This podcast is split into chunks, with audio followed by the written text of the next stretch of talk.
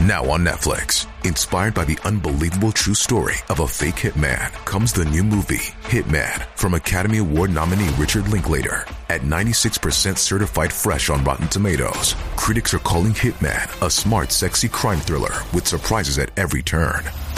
Starring Glenn Powell and Adria Arjona, Hitman. Now playing on Netflix and in select theaters. Rated R. なあレイムレイムは宇宙人とかお化けって信じる派か？私はどっちも信じてるかな。じゃあ神とか妖怪は？それは人間が作り出したんだと思ってる。だったら、巨人は？うわ、また絶妙なところを。そんな巨人が存在したか否かを悩んでるレイムに、今日は巨人が実在したという話をしてやろう。ということで今回のテーマは実在したとされる巨人についてだ。それじゃあ、ゆっくりしていってね。1、日本、岩手、宮城内陸地震で発見された巨人。聞いて驚くなよ。まず最初に紹介するのは、なんと日本で発見された巨人だ。え、巨人って日本にいたの？てっきり私は、巨人がいるとしたら海外にしかいないもんだと思ってたわよ。これは2008年6月、岩手県内陸を震源とする、岩手、宮城内陸地震が発生した時に発覚したことなんだぜ。マグニチュード7.2で最大震度6強を記録したこの地震が土砂災害を多く引き起こしたのは覚えてるか？あったような、ないような。レイムはきっと覚えてないだろうと思ってたから別にいいけど、それでこの地震が発生した時にリアルタイムで被害の様子を中継していたんだ。そして岩手県一関市での被害を紹介するとき、驚くことに、崩れた崖に巨人の遺骨のような何かが映り込んでいたんだぜ。リアルタイムの中継に、巨人の遺骨？ああ。だけど次にもう一度同じアングルから中継した時は、その巨人のものらしき骨は綺麗に見えなくなっていた。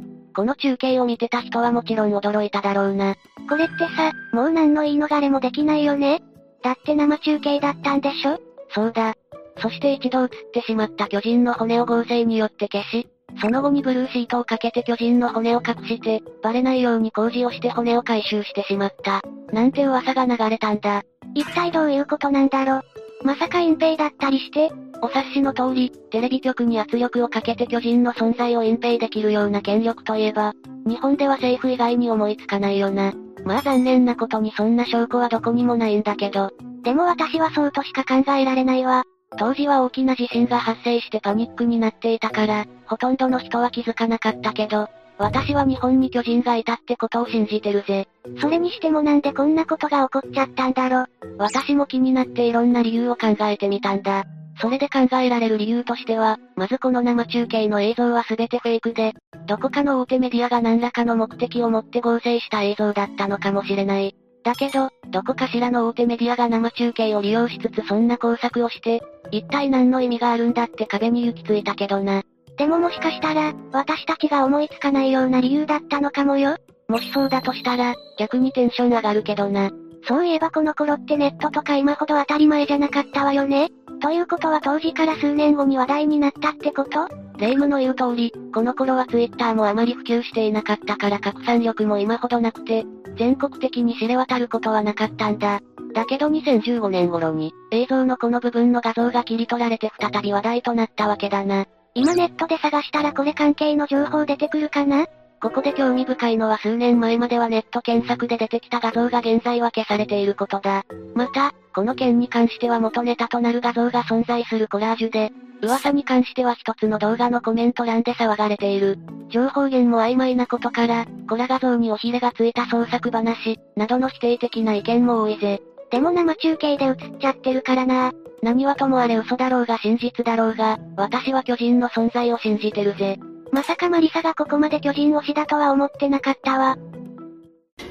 2、アメリカ、アユーシャンの巨人。続いてはアメリカで発見された、アユーシャンの巨人。アメリカは巨人いそうだわ。だってアメリカだもん。理由にはなってないけどな。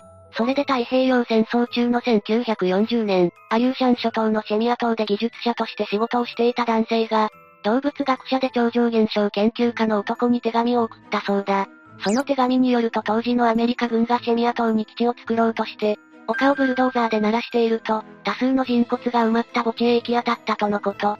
人骨を掘り起こしちゃったとか、ちょっとホラーなんだけど、そしてその墓地に埋まっていた骨は、普通の人間よりもずっと大きかったという。まさかの巨人の墓地だった平均的な人間の頭蓋骨の頭頂部から下部までは通常20センチメートルくらいなんだけど、なんと発見された人骨はその3倍である60センチメートルほどもあったという。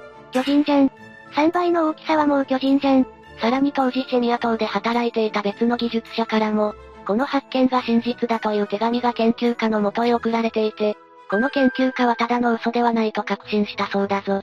それでその後はどうなったの？もしかして解析が進んで巨人の存在が証明された？それから二人の手紙では、巨人の骨の存在をスミソニアン協会が回収した。と語られているんだけどスミソニアン協会はその骨の所有を否定したという。巨人の骨が闇に消えちゃった。私はスミソニアン協会が隠蔽したんじゃないかって考えてるけどな。そんなに巨人の存在を知られたらまずいのかしら？3. アメリカ。パタゴン。続いては16世紀のアメリカで発見されたパタゴン。パタゴン？どっかのゆるキャラ？違うわ。16世紀の探検家マゼランは南アメリカ大陸へ上陸した際に、現地に住む巨人族と出会って彼らをパタゴンと名付けたんだ。ちなみにマゼラン探検隊の数少ない生き残りであるアントニオ、ピガフェッタは、先住民の中に巨人がいたことを証言しているぜ。生で見た人が言ってるんだったら、巨人が存在したこと確定してるじゃん。それ以来18世紀まで、ヨーロッパの探検家の間ではパタゴンについて語り継がれることに。そのパタゴンって一体どのくらいの大きさだったの？そんなパタゴンの身長は、普通の人間の2倍以上のおよそ3.7メートルから4.6メートルはあるとされていて、パタゴンという名前は足跡という意味の言葉から取ったそうだぞ。足跡さんって名前でゆるキャラにしたら、まあまあ売れそうじゃない？商売を始めようとするな。しかも驚くことにマゼランの他にもフランシス、ドレイク艦隊の船長である、フランシス、フレッチャーや、同じく海賊のアンソニー、ニベット、さらに三浦安人という名で知られるウィリアム、アダムスっていう航海士も、南米で身長が非常に高い原住民の姿を見たという証言を残しているんだ。目撃者が多数か。これは当たりね。だけど残念なことに現在では、パタゴン族のモデルとなったのは大柄な民族だった。先住民のテウェルチェ族で数々の証言はやや誇張したものだというのが定説となっている。数々の証言があったのに、どこかしらからの圧力に潰された？どうだろうな？せめて生き残ってくれてたらな。だけど未知の民族である地下、ルス、や未知の文明ナホス文明など、南米にはまだ謎が多く残っていて、パタゴン族のモデルとなった先住民が他にもいる可能性は否定できないぜ。まだ諦めちゃダメってことだね。私も頑張って足跡さんの宣伝をするわ。だから勝手に商売を始めるなって。4. アフガニスタン。アフガニスタンの巨人。続いてはアフガニスタンの巨人を紹介しよう。アフガニスタンにも存在したのね、巨人さん。ああ。UFO 研究家で映画監督の LA マルズーリはドキュメンタリーとして、驚愕の証言を明らかにしているぜ。驚くほどの証言なんとアフガニスタンで戦闘行為に従事したアメリカ軍兵士が、身長3から4メートル以上の巨人と交戦して射殺したそうだ。ええー、巨人と戦って、しかも勝ったの？ああ。この証言したミスター K という元アメリカ軍兵士によると、彼の部隊はアフガニスタンの砂漠地帯であるカルダハールで偵察任務についていた際に、大きな洞窟を発見したそうだ。その洞窟の開口部には動物の骨が散乱していたことから、部隊は肉食動物か敵兵士が潜んでいると判断して、部隊は洞窟に接近。すると、なんと洞窟の奥から身長4メートルほどの巨人が現れたという。ボス戦始まったその巨人は赤毛で指が6本もあり、スカンクのような悪臭を放っていたらしく、さらに手にしていた槍で部隊に襲いかかってきたそうだ。物理攻撃系の敵ってことね。それで隊員はみんな無事だったの？そして部隊の30秒にも及ぶ一斉射撃でなんとか巨人を射殺することに成功したんだけど、巨人の抵抗によって隊員が一人犠牲となってしまったとのこと。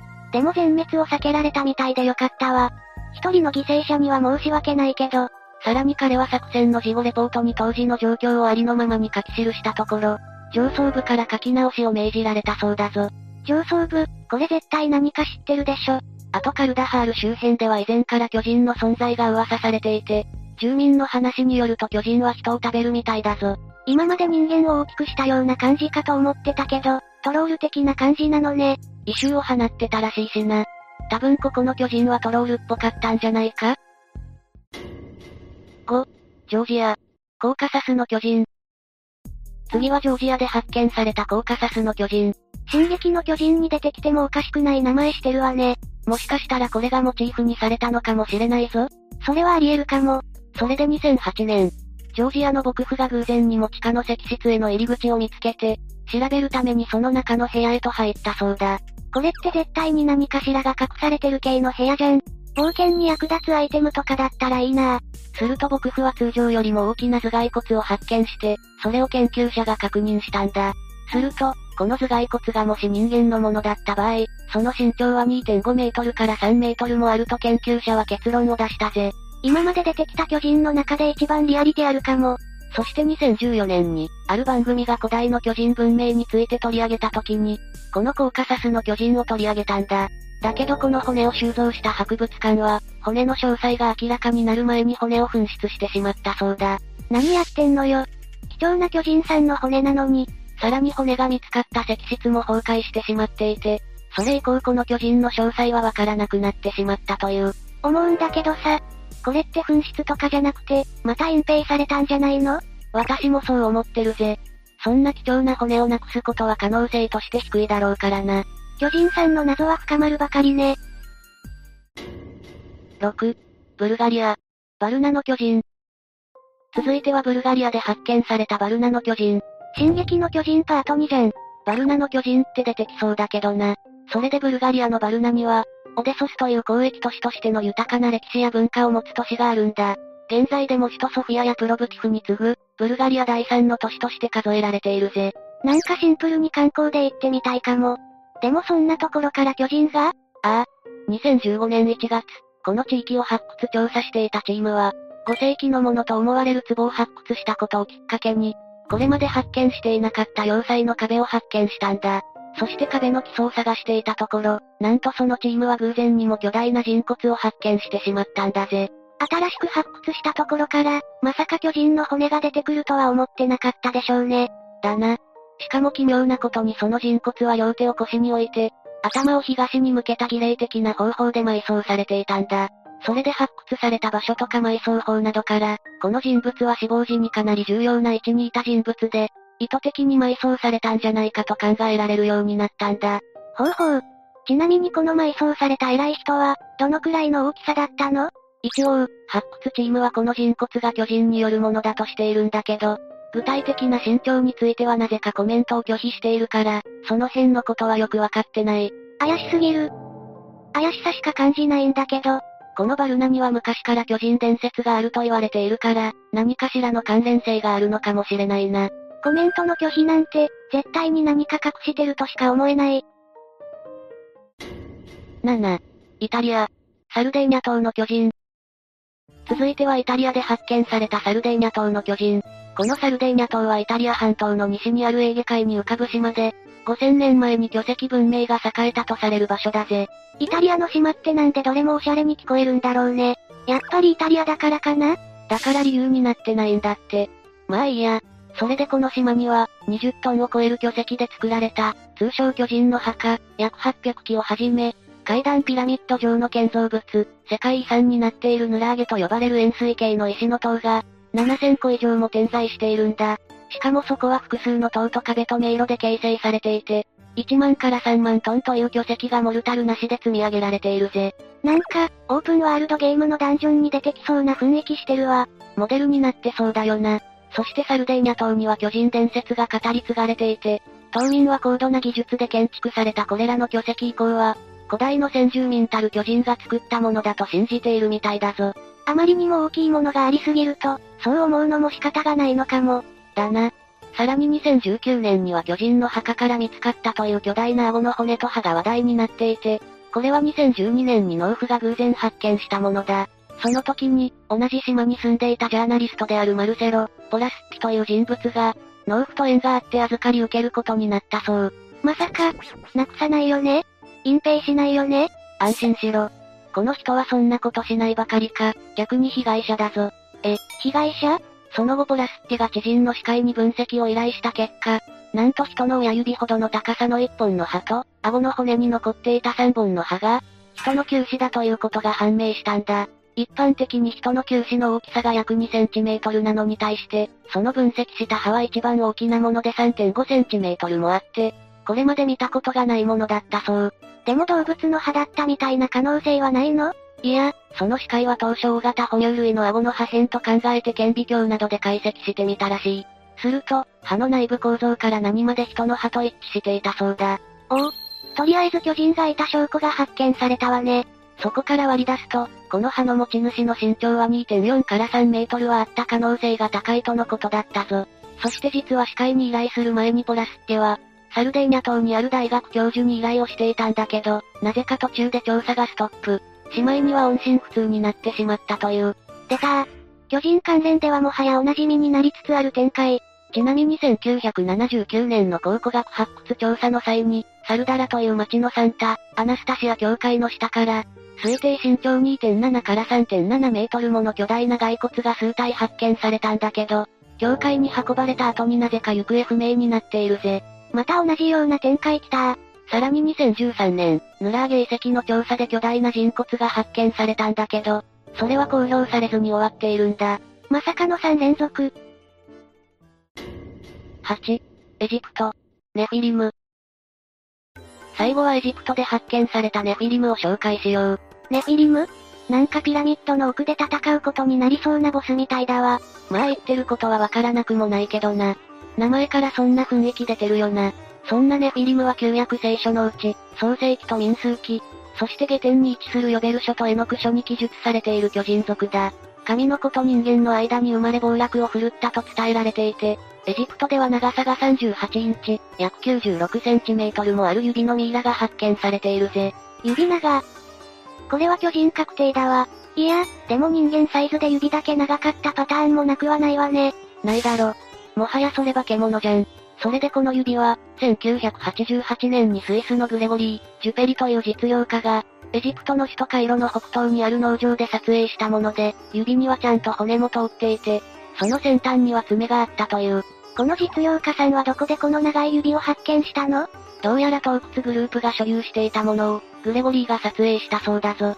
だけど2009年にグレゴリーが再度エジプトを訪れた時には、もうその洞窟グループは跡形もなく姿を消していたとのことだ。はい、出ました。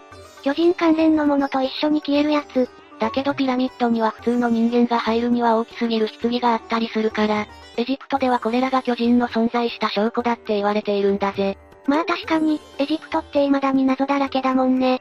巨人がいてもおかしくないかも。後出エジプト記に見られるように、エジプトと旧約聖書は非常に縁の深い土地となっているんだ。そのため、エジプトで発見された巨人の痕跡はネフィリムのものではないかと考えられているぜ。これで実在したとされる巨人についての解説は終わりだぜ。こんなに巨人が存在した証拠っぽいものが出てくるとは思ってなかったわ。しかも世界各国で。すごいだろ？だからやっぱり存在してたんだよ、巨人。でもなんでいなくなっちゃったんだろうね。まあ、それはあれだろ。あのー、ね、珍しくマリサが困ってる。困ってない。別に話してもいいけど、今日は愚か明日も家に帰れなくなるぞ。ま、まあ、絶滅しちゃった理由は置いといて、近い将来に巨人の存在が確認されることを願ってるわ。それっぽいこと言って逃げようとしてるだろ今日のところは勘弁してやるか。というわけで、今日の動画はここまで。動画が面白かったら、高評価とチャンネル登録よろしくお願いします。最後までご視聴いただきありがとうございました。